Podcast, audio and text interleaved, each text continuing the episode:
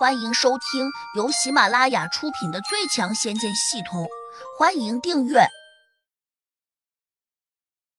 第五十一章，四大美女之一。胡杨立刻从床上爬了起来，轻轻的推门走了出去，尽量不弄出一丁点声响。等到胡杨已经快走到少年的身后了，这个叫李秋水的少年才反应过来，他马上转身就想逃跑。胡杨飞身扑了上去，迅速把他抱紧。没想到李秋水的力气也不小，竟拽着胡杨，双双扑到了地上。两人随即扭打了起来。过了好一会儿，胡杨才翻到了上面，骑在了他的身上，再按住了他的两只手。李秋水终于动不了了，他狠狠的瞪住了胡杨，显得很不甘心。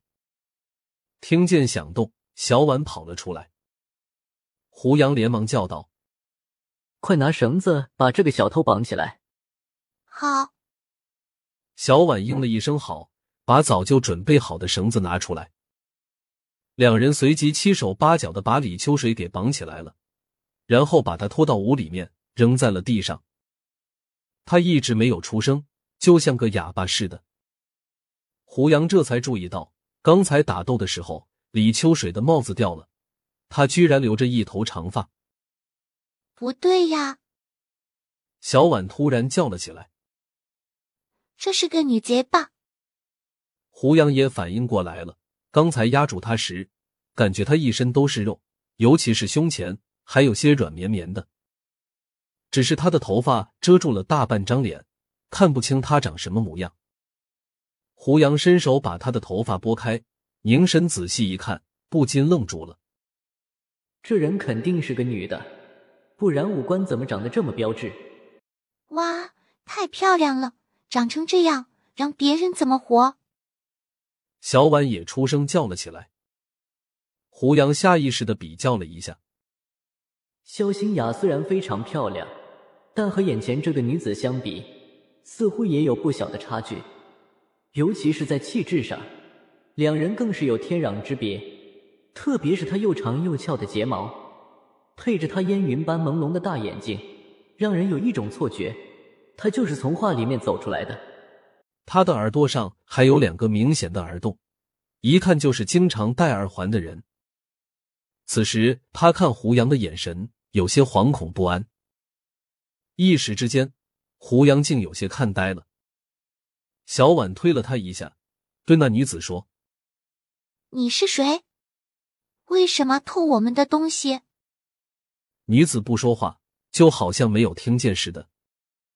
小婉有些意外，问：“你不会是个哑巴吧？”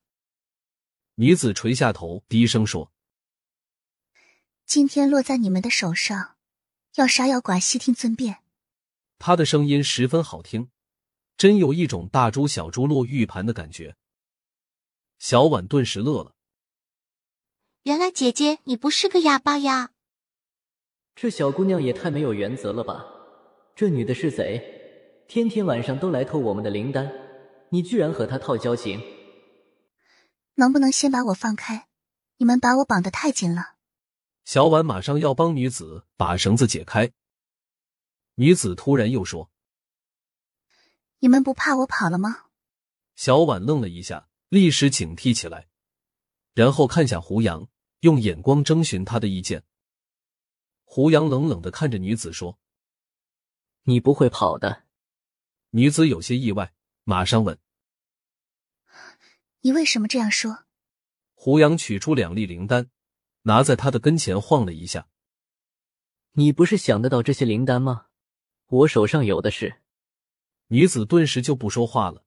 小婉当然明白胡杨的意思，她嘻嘻一笑。姐姐既然是为灵丹来的，自然就不想空手离开，对吧？说话间，小婉已经把女子身上的绳索给解开了。女子慢慢的站了起来，感激的看了一眼小婉，说：“谢谢你，妹妹。”小婉天生就有一种人来熟的本事，她笑着问：“姐姐，你怎么称呼呀？”“我姓王，名强，字昭君。乳名皓月，胡杨听得直皱眉头。小婉却有些发呆，说：“你的名字这么复杂呀？”他平静的说：“不复杂呀，大家都是这样取名的。”胡杨心里一动，忙问：“你是从哪里过来的？”这话说来就有点长了。从时间上说，我好像是两千多年前的人。小婉哈哈一笑，打断道：“姐姐，你真会开玩笑。”王昭君认真的说：“我也不知道怎么会来到你们这个地方，而且我好像还回不去了。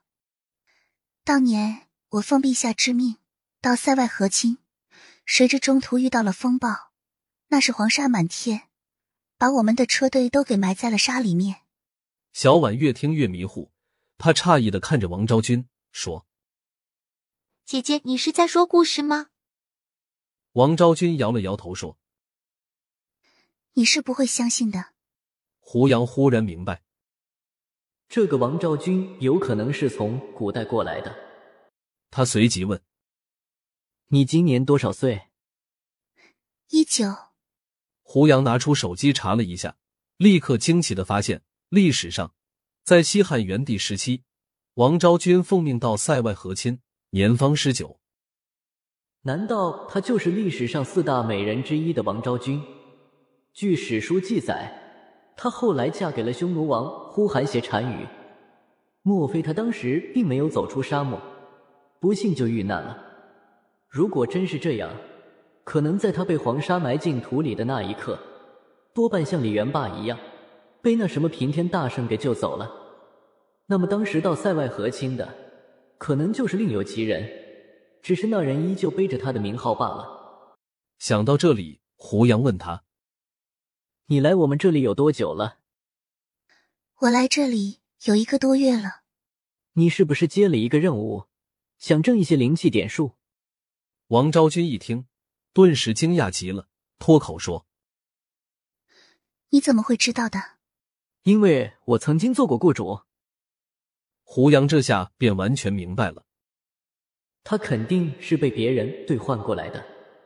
既然如此，那他应该早就回去了，因为从古代兑换过来的人是有时间限制的，他在这里停留的每一分钟都需要别人用点数去换取，而他在这里已经停留了一个月，那他的雇主岂不是会付出一个数字大的可怕的点数？胡杨回答的比较含糊，小婉已经听茫然了。但是王昭君却一下就清楚了，她眼里闪过一丝惊喜，说：“难怪你有这样的灵丹妙药。”本集已播讲完毕，请订阅专辑，下集精彩继续。